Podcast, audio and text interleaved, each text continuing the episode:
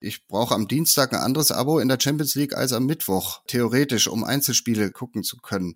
Wenn ich zur Arbeit fahre, muss ich Dienstag mir ein weißes Auto kaufen, das ich aber Mittwoch nicht fahren darf, dann muss ich mir ein rotes Auto kaufen. Und das ist doch komplett unlogisch. Der Sponsors Podcast im Dialog mit Sportlern, Unternehmern und Visionären über das Milliarden-Business Sport. Mit Philipp Klotz und Daniel Sprügel. Hallo und herzlich willkommen zum Sponsors Podcast. Schön, dass ihr wieder dabei seid und zuhört. Heute darf ich mit Dominik Böhner sprechen.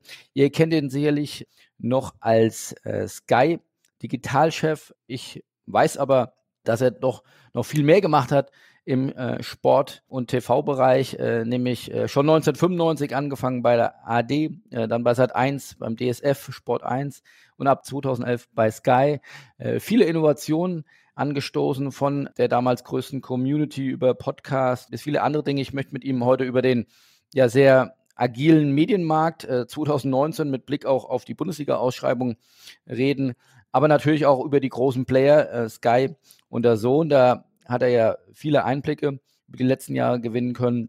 Aber natürlich auch, äh, was es mit der digitalen Transformation auch im gesamten Sportbusiness auf sich hat. Und zu guter Letzt, ähm, er ist ein großer Verfechter des Storytellings. Auch darüber möchte ich mit ihm reden.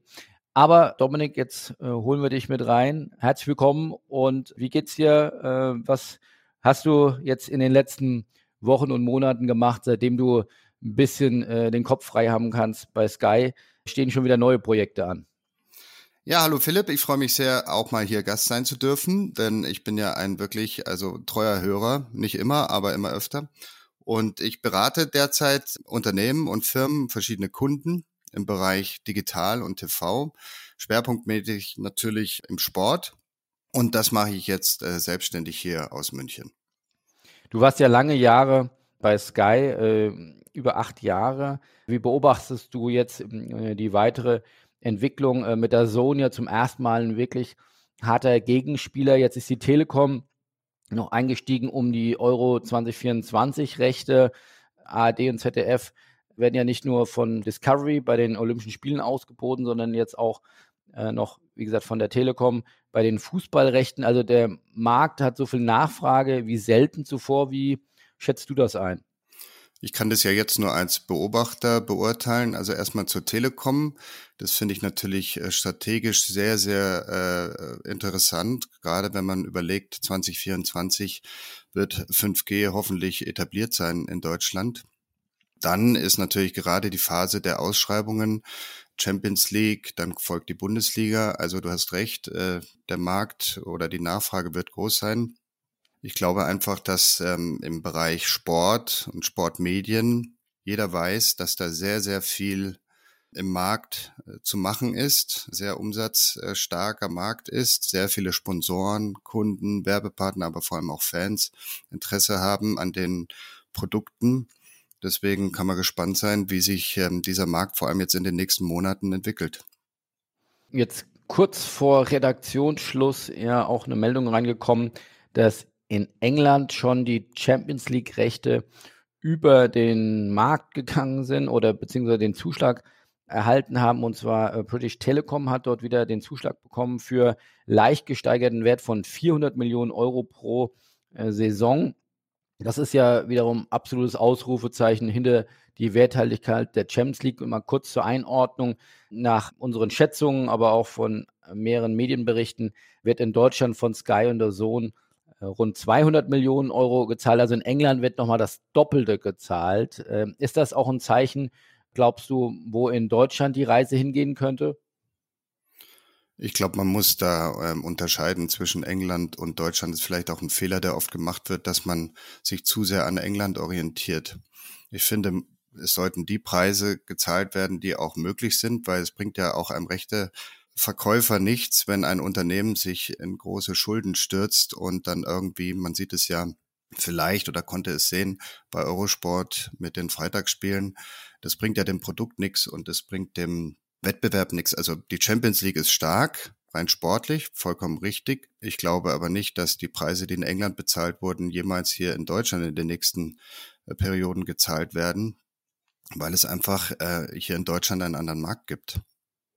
Wie war das damals, was sicherlich äh, bei deiner Zeit bei Sky, äh, das Schwesterunternehmen äh, Sky UK, wie viel kriegt man da mit? Äh, belächeln die einen, weil der durchschnittliche monatliche Preis, der in Deutschland gezahlt wird, glaube ich, ungefähr die Hälfte nur ist wie in England? Oder helfen die einem? Wie war da so das Miteinander? Dadurch, dass die Kultur komplett anders ist und dadurch, dass man in England das ganz anders gewohnt ist, äh, Fußball zu konsumieren, also viel weniger Free TV, viel weniger Live-Spiele überhaupt, haben die ein äh, konstantes Kopfschütteln und, und äh, immer gehabt, unsere Kollegen. Erstens, äh, weil weniger bezahlt wird, obwohl mehr Spiele angeboten werden in Deutschland. Dann auch eben, dass es diese große Free-TV-Präsenz gibt. Also da ist sehr viel Unverständnis gewesen, was ich auch nachvollziehen kann. Ja, ich glaube, dass sich jetzt das auch ändern wird. Also auch die Kollegen in England äh, schütteln ja den Kopf darüber, dass so viel für Rechte bezahlt werden. Aber solange es immer noch Geschäft gemacht wird damit, scheinen diese Summe, Summen gerechtfertigt zu sein. Du hast ja das Thema Kultur angesprochen. Hat sich die Kultur verändert, nachdem Comcast äh, so stark eingestiegen ist bei Sky?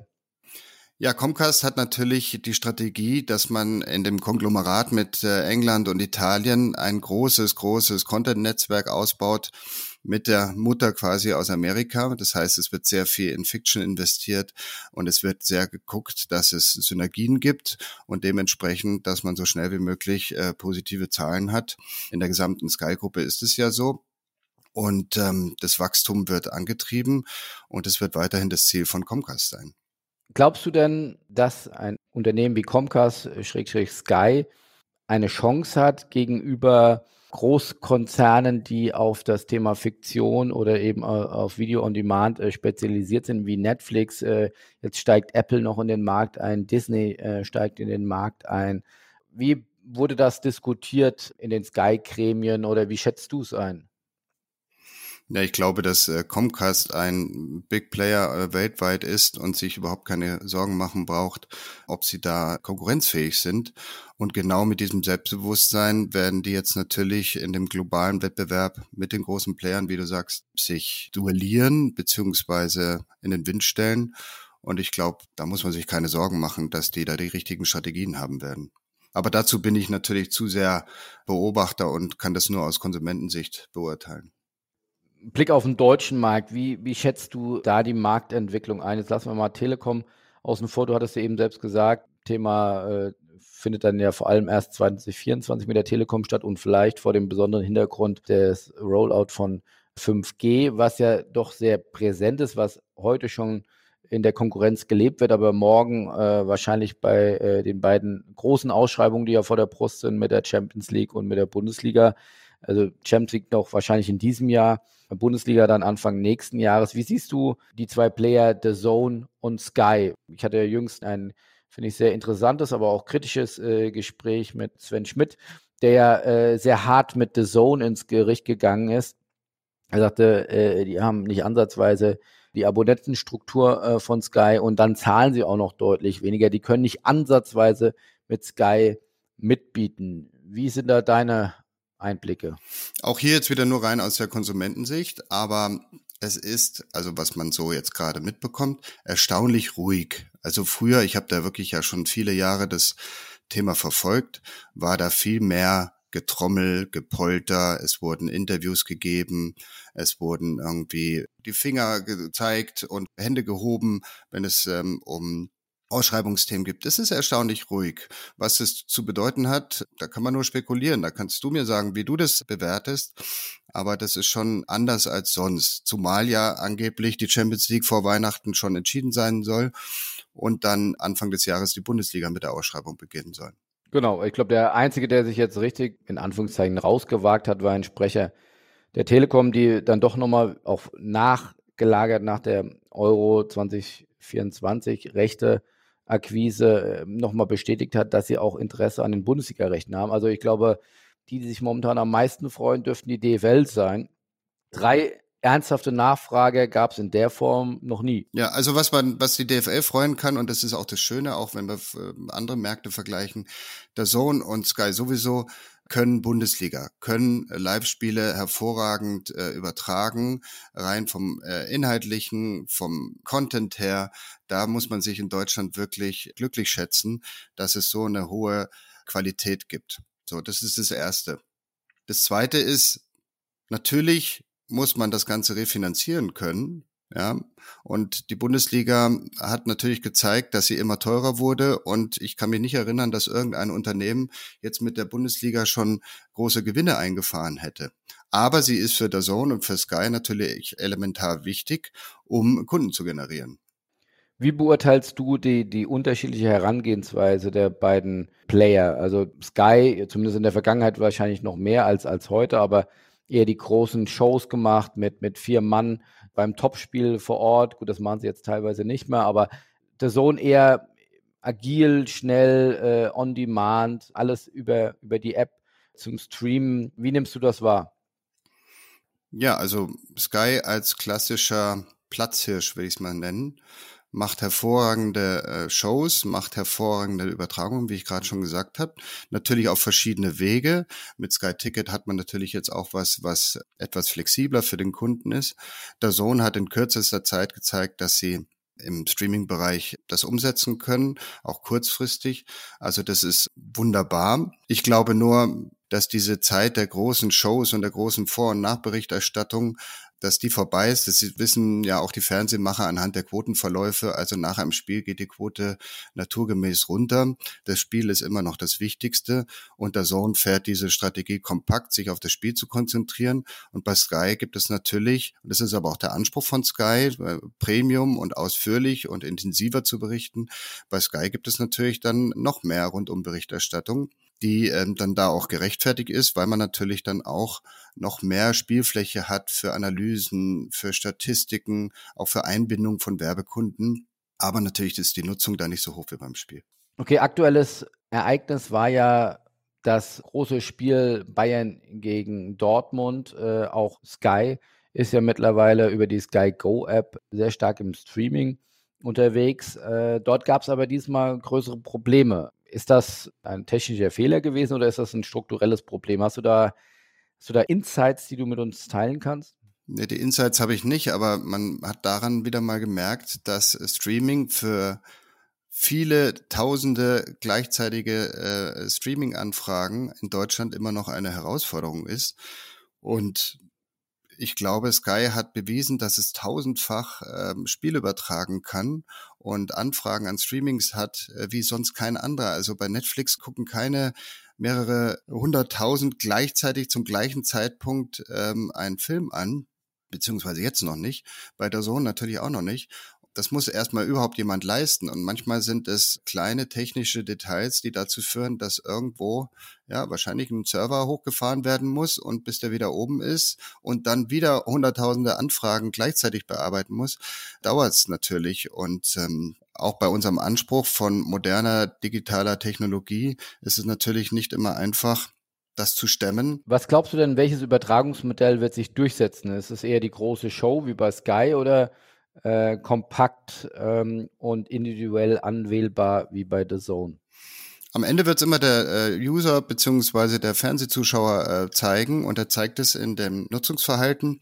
Ich bin ein Freund davon, kompakt einzuschalten, weil meine Zeit auch nur begrenzt ist. Deswegen gucke ich meistens kurz vor Anpfiff äh, rein und hole mir nach dem Spiel noch zwei, drei O-Töne an, je nach Spielverlauf. Und ich glaube auch, auch aus, sagen wir mal, Effizienzgründen wird das kompaktere Modell durchaus zukunftsträchtig sein. Wenngleich ich es schön finde, wenn bei speziellen großen Ereignissen, nehmen wir jetzt mal Halbfinale, Finale von großen Events, dass es dann schon sehr gerechtfertigt ist, wenn man noch eine schöne klassische Show macht.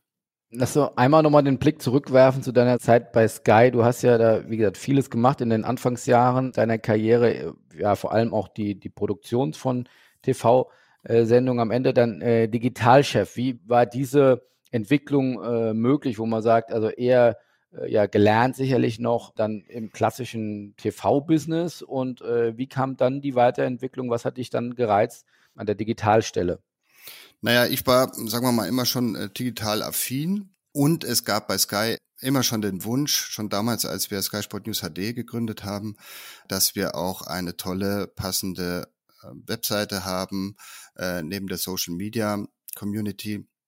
Das ging damals leider nicht und dann nach ein paar Jahren hat man sich entschieden, auch im Konglomerat mit äh, Sky UK und Sky Italia auch in Deutschland eine skysport.de zu installieren. Und das hat mich doch dann äh, sehr gereizt, weil ich immer ein Freund davon bin, äh, vom weißen Blatt Papier was Neues zu kreieren und ähm, zu implementieren.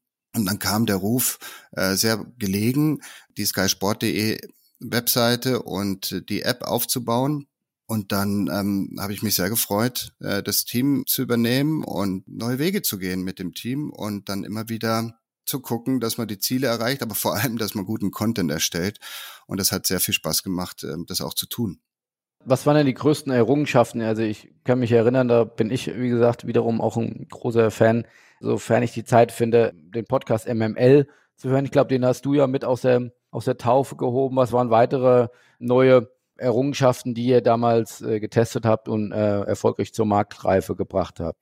Ja, also MML muss man sagen, habe ich äh, leider nicht aus der Taufe gehoben, sondern gab schon, aber ich habe ihn dann zu Sky geholt, weil das war so ein kleines Puzzlestück, was bei Sky natürlich absolut fehlte. Äh, das Thema Podcast. Wir haben dann noch die Von Torra-Sendung als Podcast äh, angeboten, Sky 90 angeboten. Wir haben dann eigene Zweitliga-Format mit äh, Hartmut von Kameke gemacht. Also das war der Anfang, der Stein, der das Thema Podcast bei Sky ins Rollen gebracht hat. Das hat auch wirklich Spaß gemacht. Das andere war vor allem, es war ja nur logisch, dass wir durch unsere Reporter, die wir bei Sky ähm, in Deutschland unterwegs hatten, die vor Ort berichtet haben, dass wir hier noch mehr Content bekommen, auch geschriebenen Content, dass wir mehr Meinung haben, dass wir mehr Einordnung haben und mehr Augenzeugenberichte haben. Deswegen haben wir die Reporter äh, animiert und äh, einbezogen, auch Texte zu schreiben für die skysport.de. Genauso wie man natürlich auch unsere Sky-Experten beziehungsweise die Sky-Experten damals, Lothar Matthäus, Didi Hamann, verpflichtet hat, die Kolumnen auf Sky-Plattformen zu verfassen. Und das war auch etwas, was gefehlt hat. Ansonsten war es natürlich äh, schön, die Innovation der In-Match-Clips zu haben. Das heißt, dass man als Sky-Abonnent auf dem Handy während des Spiels Sekunden, Minuten, nachdem ein Tor fällt oder eine rote Karte gegeben wurde, schon den Clip auf dem Handy hatte. Also das waren so die, die Kerninnovationen, die wir da einführen konnten. Aus Kundensicht kann ich dir sagen, also ist ja oft zitiertes Buzzword aktuell, aber nichtsdestotrotz will das gar nicht zu sehr ins Lächerliche ziehen, sondern äh, finde es, äh, bin ein sehr großer Verfechter von Customer Centricity. Aus Customer äh, Sicht kann ich sagen, finde ich es suboptimal, dass ich bei Sky ja mehrere unterschiedliche Apps habe. Die Sky Go App, Sky Sport App. Was war der Grund dafür, dass man äh, das so aufteilt? Da musst du jetzt die Aktiven fragen. Damals war das nur so möglich, weil das andere Plattformen sind, andere Server, andere ganz komplizierte Systeme tatsächlich. Muss ja diese ganze Buchungsthematik und die Datenschutzthematik, also da, da bin ich auch zu wenig Techniker. Das hat äh, andere Gründe. Kannst du noch mal zwei, drei Worte sagen zum Thema Podcast? Also wie hat sich das entwickelt? War das wirklich auch dann ein reichweitenrelevantes Thema für euch? Absolut. Also ich glaube, der von Torra Podcast äh, zum Beispiel, als die Sendung noch äh, die große Sonntagmorgenshow war, der hatte dann fünfstellige äh, Reichweiten, was wirklich sehr schön war, weil es halt eben, und da sind wir wieder bei Customer Centricity, weil nicht jeder sonntags morgens äh, vorm Fernseher sitzt, äh, sich aber gerne dann die Sendung auch im Auto oder in der Bahn oder an einem anderen Tag nochmal am Handy oder Computer angehört hat. Von daher war das relativ einfach, relativ schnell ein guter Erfolg. Und äh, MML hatte noch größere Reichweiten oder vergleichbar? MMA war ja vor allem für uns so der, der Stein, den wir da im Thema Podcast ins Rollen bringen konnten. Wir wollten eigentlich uns mit dem Podcast äh, neue Türen öffnen und im Gegenzug haben wir MML natürlich auch in der Social Media Community Reichweiten verschafft durch unseren großen Facebook-Kanal, durch Twitter, durch Instagram. Ja, jetzt ist MML eigenständig und äh, profitiert wahrscheinlich noch von dieser sagen wir mal, Boost und Anschub-Promotion. Aber entscheidend war, dass einfach der Content, den die drei machen, einfach äh, so gut war, dass das eigentlich nur erfolgreich sein oder werden konnte. Sag nochmal zwei, drei Worte äh, zu der Kooperation mit One Football und Sky. Das war, glaube ich, ja nach deiner Zeit dann bei Sky, aber nichtsdestotrotz finde ich das ja aus Kundensicht ein sehr äh, spannendes Experiment. Das ist doch genau das, wo die meiner Meinung die die Reise hingehen wird und weil du vorhin gefragt hast, worauf äh, sich äh, Herr Seifert jetzt freut. Ich glaube, die Bundesliga oder die Ligen werden ganz genau achten, dass sie es dem Kunden gerecht machen, dem Fan gerecht machen, weil es bringt doch nichts, dass ich irgendwie kompliziert Jahresabos habe oder Monatsabos habe. Ich habe doch immer das Gefühl, dass ich doch sowieso zu viel äh, bezahle. Früher gab es vielleicht nur ein Abo, aber jeder hat doch mittlerweile noch ein Amazon-Abo äh, oder noch ein Spotify-Abo. Also irgendwann wird die Monatsrechnung so hoch, dass ich darauf wirklich keine Lust mehr habe. Und ich glaube auch, dass die DFL erpicht darauf ist, dass ein Kunde relativ schnell und einfach Zugang zu ihren Spielen hat. Und das ist mal das Erste. Jetzt ich als Kunde, ob das im Printmedium ist, ob das im Online-Medium ist, ob das im TV-Medium ist, ist doch so ein Pay-Modell, wie es OneFootball macht, dass ich, dass ich einzeln mir ein Spiel für einen relativ niedrigen Preis buchen kann ist doch genau der Weg, wo es hingehen muss. Ja, ich habe so viele Abos, die kann ich alle gar nicht nutzen und habe dadurch ein schlechtes Gewissen. Ich möchte diese Abos aber nutzen, weil ich einen Mehrwert habe, weil ich davon irgendwie Spaß dran haben kann. So geht's mir manchmal mit Printartikeln. Ich möchte nicht das Monatsabo. Ich will aber diesen einen Artikel möchte ich lesen. Und ich wäre auch bereit, äh, eine kleine Summe zu bezahlen mit einem Knopfdruck und dann habe ich das. Das geht aber teilweise nicht. Bei OneFootball, da hätte ich es. Da kann ich sagen, so, nach, ich glaube, drei, vier Klicks äh, kann ich mir ein Zweitligaspiel ansehen. Die Frage, wie weit differenzieren sich die Rechte aus, beziehungsweise müssten sie am Ende des Tages vielleicht durch andere oder neue Anbieter wie OneFootball dann auch wieder zusammen aggregiert werden, um im Sinne des Kunden dort ein einfacheres Produkterlebnis dann auch zu haben. Absolut. Ich meine, man muss ja einfach nur bisschen äh, logisch das verfolgen. Also ich brauche am Dienstag ein anderes Abo in der Champions League als am Mittwoch, theoretisch, um Einzelspiele gucken zu können. Ich kenne das nicht von anderen Produkten. Oder sag du es mir. Wenn ich zur Arbeit fahre, muss ich Dienstag mir ein weißes Auto kaufen, das ich aber Mittwoch nicht fahren darf, dann muss ich mir ein rotes Auto kaufen. Und das ist doch komplett unlogisch. Und das ist, glaube ich, das, was jetzt diese letzte rechte Periode äh, gezeigt hat, sowohl in der Bundesliga als auch jetzt beim der Champions League, dass man es da dem Kunden so einfach wie möglich machen muss. Ähm, man hat es jetzt natürlich geschafft, weil der Zone Partner auf der Plattform von Sky ist. Das heißt, ich brauche theoretisch nur noch eine Plattform, aber trotzdem muss ich zwei verschiedene Abos bezahlen. Deswegen lasse ich es mal offen, wie es in Zukunft weitergehen wird, aber ich glaube schon, dass man dann sehr auf die Wünsche der Kunden äh, achten wird bei den Ausschreibungen. Auch sehr spannend ist ja inwieweit überdreht der Sport, der Fußball die Kommerzialisierung? Also Stichwort ARD und ZDF wird es offensichtlich zunehmend schwer, die großen Rechte zu bekommen. Siehe Olympische Spiele, siehe Euro 2024, siehe Qualifikationsspiele der Fußballnationalmannschaft, die an RTL gegangen sind.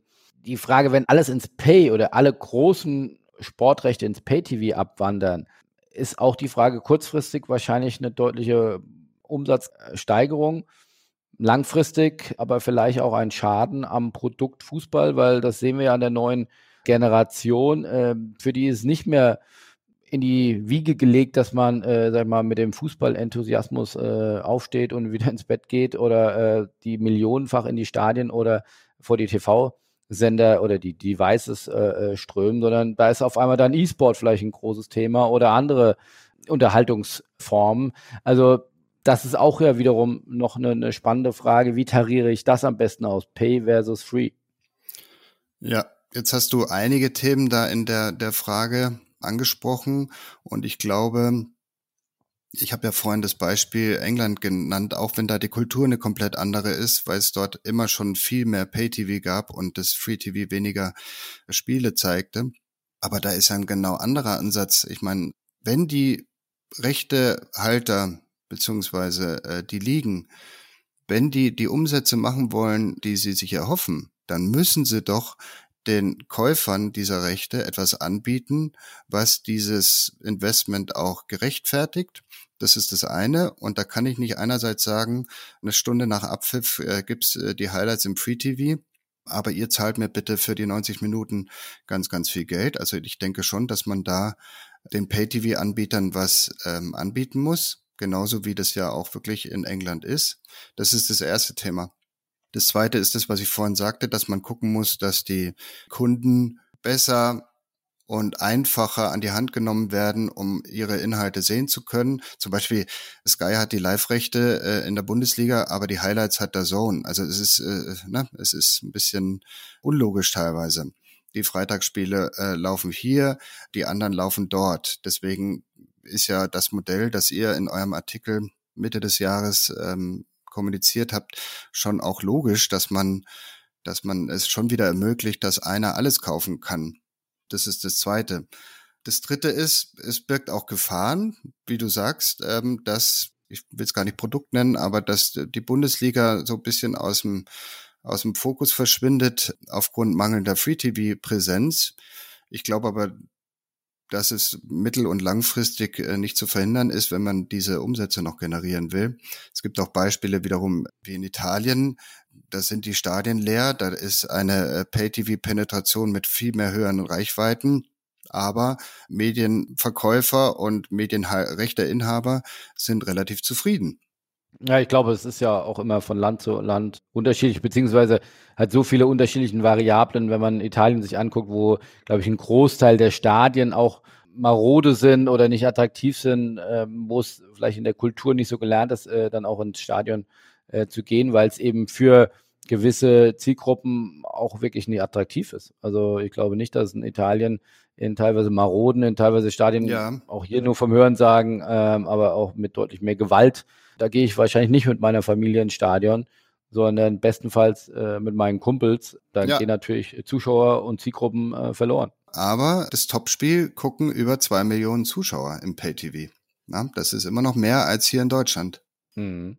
Bleibt spannend. Äh, ja, ich wollte ja nur mal anstoßen, dass du das vor allem aus Pay-TV-Sicht natürlich beurteilst, äh, ist logisch, aber ich finde auch nochmal den Gesichtspunkt äh, hinzuzufügen, zu sagen, äh, Stichwort Customer Centricity, Stichwort, was du richtig sagst, ist der Kuchen eigentlich vielleicht zu weit aufgeteilt äh, hinsichtlich der Medienrechte Anbieter und, und was will aber eigentlich am Ende des Tages der, der Fan, äh, der, der Fußballfan, weil nur wenn er ja da eine Zufriedenheit hat, wird er wieder ins Stadion gehen, wird er wieder ein Pay-TV-Abo kaufen, wird er ein Ticket wieder kaufen, wird er ein Merchandising kaufen. Wenn ich ihn irgendwann mal verloren habe und es vielleicht überreizt habe, ja, ich glaube, ein Gedanke, der aktuell vielleicht noch nicht so diskutiert wird, der aber in Zukunft, wenn die junge Generation vielleicht nicht mehr wie selbstverständlich ins Stadion gehen sollte, ja. äh, oder eher E-Sport äh, konsumiert oder andere Dinge oder sagt, äh, 90 Minuten ist für mich viel zu lang, so lang kann ich mich gar nicht mehr auf ein, ein Sportevent konzentrieren. Was, was soll das?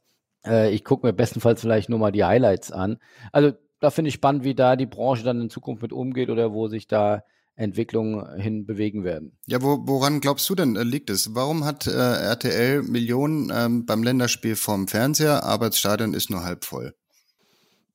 gute Frage. Also ich glaube, dass es auch hier keine, nicht die eine Antwort gibt, aber ich glaube, dass äh, äh es am Ende des Tages schon eine über, gewisse Übersättigung von genau. Fußball-Events gibt äh, und es auf der anderen Seite die Frage ist, äh, ich kann den DFB verstehen, wenn er sagt, wir haben hier einen Premium-Ansatz und müssen deswegen auch Premium-Tickets äh, äh, verlangen.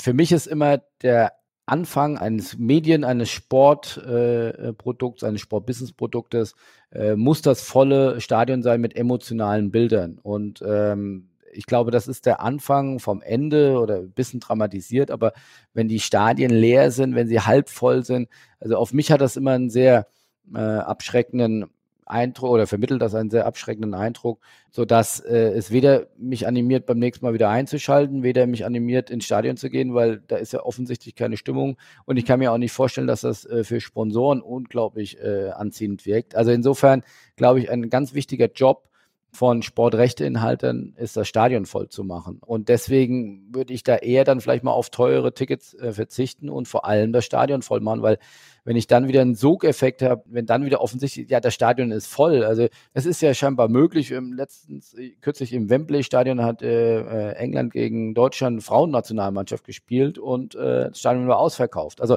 ich glaube, man muss nur das richtige Event schaffen, die richtigen Begegnungen, äh, die richtige Strategie, äh, dann ist das weiterhin möglich, große Stadien auszuvermarkten und nicht nur bei den großen Clubgeschichten oder bei den großen Europameisterschaften oder Weltmeisterschaften. Aber ja, ich glaube, das ist momentan eine Diskussion, da könnten wir wahrscheinlich noch Stunden diskutieren, äh, wenn dann eine FIFA den Club WM aufbläht, ja, wenn es dann noch eine Nations League gibt, äh, die sicherlich in Teilen auch wieder interessanter ist als die vorigen Freundschaftsspiele, aber es ist halt wieder ein Wettbewerb. Ja. Und, ich glaube auch. Äh, dann macht die UEFA jetzt noch einen dritten Wettbewerb. Ja. Also es wird immer mehr, mehr, mehr, mehr, mehr. Ja, ich glaube, es ist viel äh, zu viel. Es ist viel zu viel. Ähm, ich habe ein begrenztes äh, Kontingent an Zeit und Aufmerksamkeit. Mein Kuchen ist nur bedingt groß. Und der Kuchen des Angebots, den ich bekomme, der wird ja immer größer und immer größer. Und früher, ich meine, bin ich von früher äh, äh reden, aber früher gab es halt das große Angebot nicht. Na, da gab es dann die Sportschau, es gab Sky und es war's. Und äh, heute äh, kann ich mir kaum retten vor Angebot und ich werde mir immer individuell aussuchen, was für mich gut ist. Und da bleibt halt dann abends sowohl für mich als TV-Zuschauer äh, keine Zeit für 90 Minuten, mir ein Länderspiel anzugucken, was jetzt von der sportlichen Bedeutung vielleicht wichtig ist wegen der Qualifikation. Aber äh, sonst, ja, äh, bringt mir das nichts. Ne?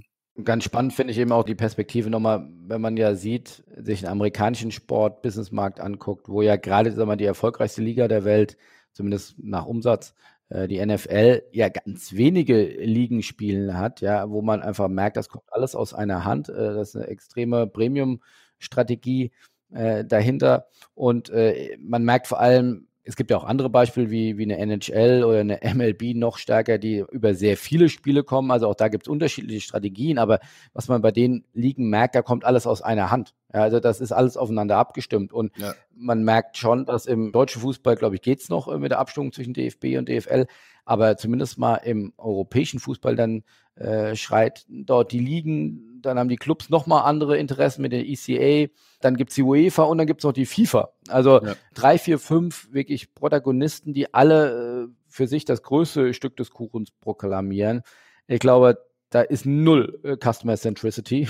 Ja. Da ist vor allem Bauchnabel Centricity. Ja, da muss schnellstens äh, wieder an einem Strang gezogen werden. Sonst schafft man es vielleicht wirklich, diesen tollen Sport oder jetzt mal auf Fußball bezogen, diese scheinbar unstillbare Nachfrage vielleicht dann doch irgendwann zum äh, Erliegen zu bringen. Und das wäre doch sehr, sehr schade. Aber du sagst es genau richtig. Man muss sich dann nur die guten Beispiele angucken. Und ich habe selber Kinder, auch schon erwachsene Kinder, die äh, gucken nicht mehr das, wie wir es früher geguckt haben. Wir müssen auch gucken, dass die Zielgruppen und der Nachwuchs, dass der gefördert wird.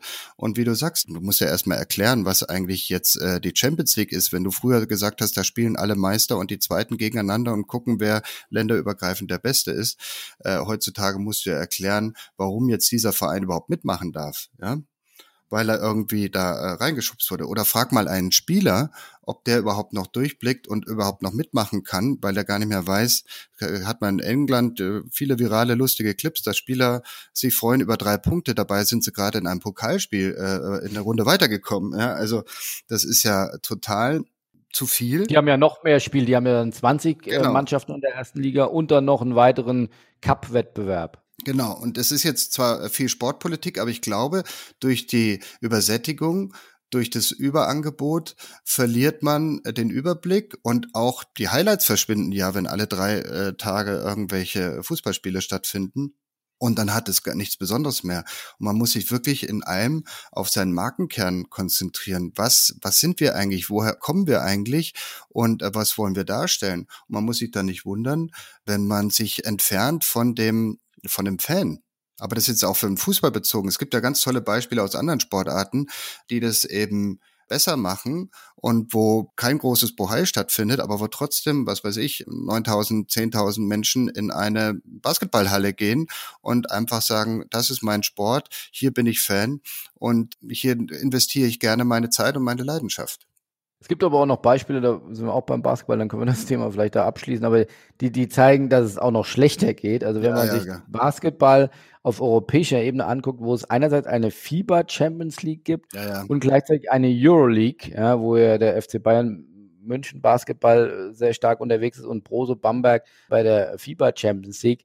Also wirklich zwei völlig parallele Top-Wettbewerbe auf europäischer Ebene ich weiß nicht, ob es der Worst Case ist, vielleicht kann man sich was noch Schlimmeres ausdenken, aber sage ich mal, um dem Fan klarzumachen, was ist denn jetzt eigentlich der relevante Wettbewerb? Ich glaube, schwieriger geht es nicht und das wahrscheinlich dann noch bei unterschiedlichen Medienpartnern. Äh, der Sohn hat ja sehr stark äh, bei der FIBA investiert. Die Euroleague ist sehr stark getrieben von den großen Clubs im europäischen Basketball. Also das ist, glaube ich, echt eine verzwickte Situation. Es ist aber auch ein Warnsignal, wo es hinlaufen kann, wenn da nicht an einem Strang gezogen wird, sondern erstmal nur an sich gedacht wird. Wollen wir nochmal den Blick auf die Bundesliga richten? Da ist es ja eine Innovation in dieser Saison. Es ist so spannend äh, wie nie zuvor. Drei, vier Clubs mindestens auf Augenhöhe.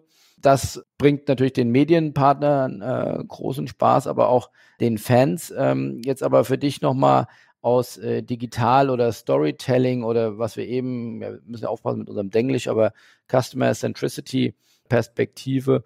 Was sind da deine Beobachtungen aktuell? Was würdest du als, als digitaler Medienexperte den Clubs äh, raten? Oder wie gesagt, was beobachtest du, was dort gut oder was da schlecht gemacht wird? Oh, ähm, auch wieder drei komplexe äh, Themenbereiche in der Frage. Erstens finde ich super, dass es endlich spannend ist. Da bin ich, glaube ich, nicht alleine. Und ich glaube, dass die Bundesliga da doch wieder zeigt, zu was sie fähig ist. Die Stadien sind voll, die Spiele sind gut, die Spieler sind gut.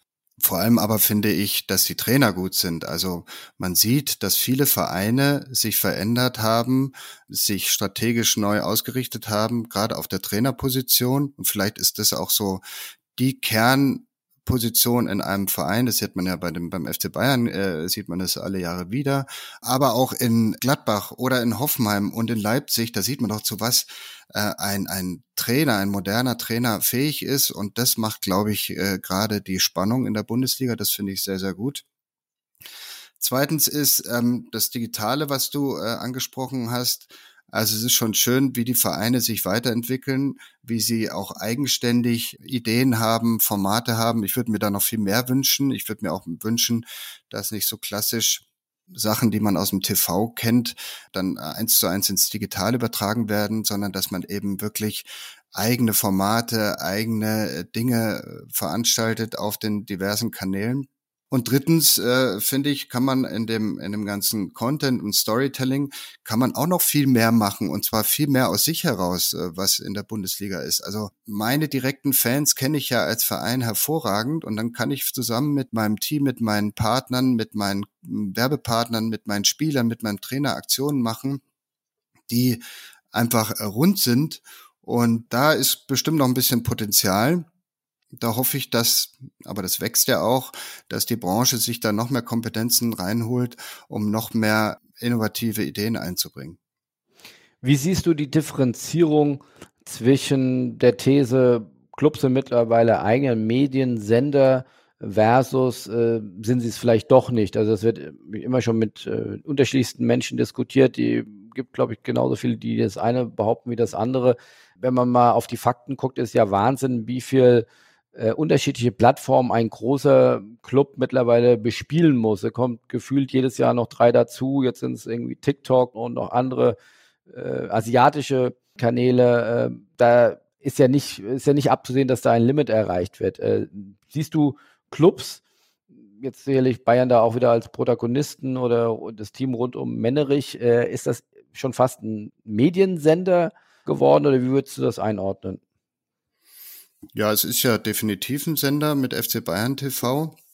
Ich finde auch die Clubs, da sind wir wieder bei dem großen Kuchen, der immer größer wird, machen ja nicht diese ganzen Produkte und Formate, um das äh, einer bestimmten Zielgruppe alles gemeinsam gleichzeitig äh, quasi aufs Auge zu drücken, sondern um äh, zielgruppenspezifisch diversen Content auf unterschiedlichen Plattformen zielgerichtet ähm, auszusteuern. Und ich habe ja gerade gesagt, Manchmal könnte man da noch innovativer und besser sein. Aber ich glaube, wenn man jetzt neue Wachstumsfelder sucht und mit, was weiß ich, äh, TikTok junge Zielgruppen ansprechen will, mit Facebook E-Commerce antreiben will, dann muss man da gut aufgestellt sein, weil es natürlich immer wieder Geschäft bringt.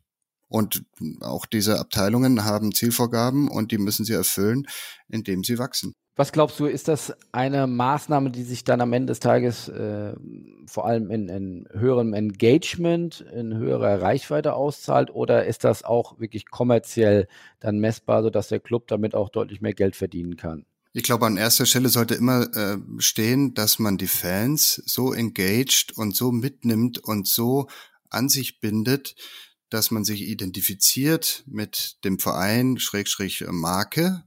Und wenn man dann guten Content macht, wenn man dann das erreicht, dass die Fans sagen, hey, habt ihr das gesehen, bei meinem Verein wird ein toller Podcast gemacht oder die haben ein lustiges Video gemacht oder sie haben einen, ein tolles Gewinnspiel gemacht etc. oder eine coole Aktion, dann kommt doch der Rest von selbst, ja. Oder wenn ich ein eigenes Format auf YouTube mache, äh, Liverpool hat es ja gezeigt, die machen ja nicht umsonst sehr, sehr hohe Umsätze auf äh, YouTube, aber das machen sie nicht, weil sie irgendwie eins zu eins etwas darstellen, was ich woanders schon gesehen habe, sondern weil sie eigene, neue, gute Formate dort präsentieren. Hast du noch andere Beispiele? Du hast jetzt Liverpool genannt, wo du sagst, das ist echt gut gemacht. Das ist wirklich ein Beispiel, woran sich andere Clubs ein ein Beispiel nehmen sollten? Nehmen wir mal St. Pauli oder Union Berlin. Das Thema gerade in der heutigen Zeit Haltung beziehen, Stellung beziehen zu etwas, Statements abgeben gegen Nazis, für Klimaschutz etc. Ich glaube, da sind die Vereine doch gerade mit ihrer Strahlkraft, mit ihren tausenden Mitgliedern in der Verantwortung, wenn nicht sogar in der Pflicht, da Zeichen zu setzen. Karl-Heinz Rummenigge hat es jetzt auf der Jahreshauptversammlung gemacht, was ich sehr äh, bemerkenswert fand und gut fand. Ich finde, es wäre eine tolle äh, Innovation, wenn das noch mehr Vereine machen würden, weil bislang kommt es ja oftmals aus den Fanblöcken, vor allem der Ultras. Aber ich finde, da könnten die Vereine noch mehr Engagement nach außen in die Öffentlichkeit zeigen. Ein Feld, was mir vor allem immer auffällt, was ich wirklich nicht verstehe, oder es gibt einige gute Beispiele, die das wirklich machen, das Thema, über das wir hier gerade reden, über Podcast, über Audio. Also gerade von vielen Menschen aus Sport, Politik, aber auch natürlich die Spieler, du hast die Trainer angesprochen, also da einfach mehr auch noch aus dem Innenleben äh, des Clubs äh, zu berichten, um dann wieder Fans wirklich an sich noch emotionaler zu binden, ähm, finde ich ein Thema, was viele Clubs noch äh, links liegen lassen. Oder ich habe letzte Woche beim äh, Lobeco Digital Summit lange auch über äh, LinkedIn-Strategien gesprochen. Ich finde das absolut immer noch unterschätztes äh, Medium, das ja fast zum Social Network äh, wird, weltweit jetzt über 600 Millionen äh, Mitglieder, das ist doppelt so viel wie Twitter, ja, wird aber eigentlich noch als Karrierenetzwerk behandelt, ist aber eigentlich längst ein Social Network. Also auch da können im Sinne von Lead Management, glaube ich, die Clubs, äh, die haben bisher bei ihren äh, LinkedIn-Gruppen teilweise nur 2.000, 3.000, 4.000 äh, Follower, bei allem Respekt, aber das kann selbst Sponsors äh, vorweisen. Ich glaube, da könnte mit der Kraft der Marke noch deutlich mehr passieren. Also auch da stehen wir, glaube ich, noch eher am Anfang als äh, am Ende der Sättigungskurve. Aber es kommt ja darauf an, was man damit erreichen will. Warum sollte jetzt ein Verein großartig auf LinkedIn sein? Ja, wenn ich äh, B2B mache, muss ich vor allem auf LinkedIn sein. Äh, warum sollte ich das tun? Ich glaube, ich sollte das tun, weil ich am Ende des Tages ja Hospitality Seats äh, verkaufen will, weil ich glaube, ein, ein B2B-Vertrieb immer noch sehr stark auch über Emotionen erfolgt. Und wenn ich dort eine neue Generation von Entscheidern auch schon früh abhole und mit B2B-Geschichten, warum beispielsweise wie erfolgreich sind Sponsorships, äh, welche Return on Invest hat es äh, gegeben, welche positiven Geschichten können aus B2B-Perspektive äh, für einen Club erzählt werden. Also ich glaube, dass da noch wirklich große Potenziale heben und wenn sich dann ein klares Zeichen kommt, dass der und der Marketingentscheider oder junge Geschäftsführer dann auch ja, sich verbindet oder sozusagen den, den Haken setzt oder den, den Daumen nach oben macht, dann, wenn ich wiederum dann eine Abteilung weitergehe, in die Vertriebsabteilung, kann ich ja den auch wiederum direkt spotten und dann auch anschreiben und sagen, wollen wir nicht mal sprechen, du könntest ja auch noch viel stärker verbunden sein mit unserem Club. Also das würde ich eher aus. Ich glaube, das ist vor allem eine Chance für kleinere und unbekanntere. Ich glaube, die Großen haben nicht das Problem, Leads zu generieren, beziehungsweise Kunden und Partner zu bekommen. Aber ne, diesbezüglich gebe ich dir recht für die, sagen wir mal, auch die kleineren Sportarten oder die kleineren äh, Fußballvereine. Dann würde ich sagen, schließen wir da den Kreis. Vielen Dank für die Einblicke von Sky über, über den Medienmarkt bis zu den Clubs und äh, bin gespannt, welche Projekte du in Zukunft dann äh, antreibst. Du hattest ja auch schon gesagt, vielleicht gibt es ja bald einen eigenen Podcast. Wir sind gespannt, halt uns auf dem Laufenden und schon mal vielen Dank. Gerne, hat mir auch Spaß gemacht und ähm, dir alles Gute. Bis dann, tschüss. Ciao.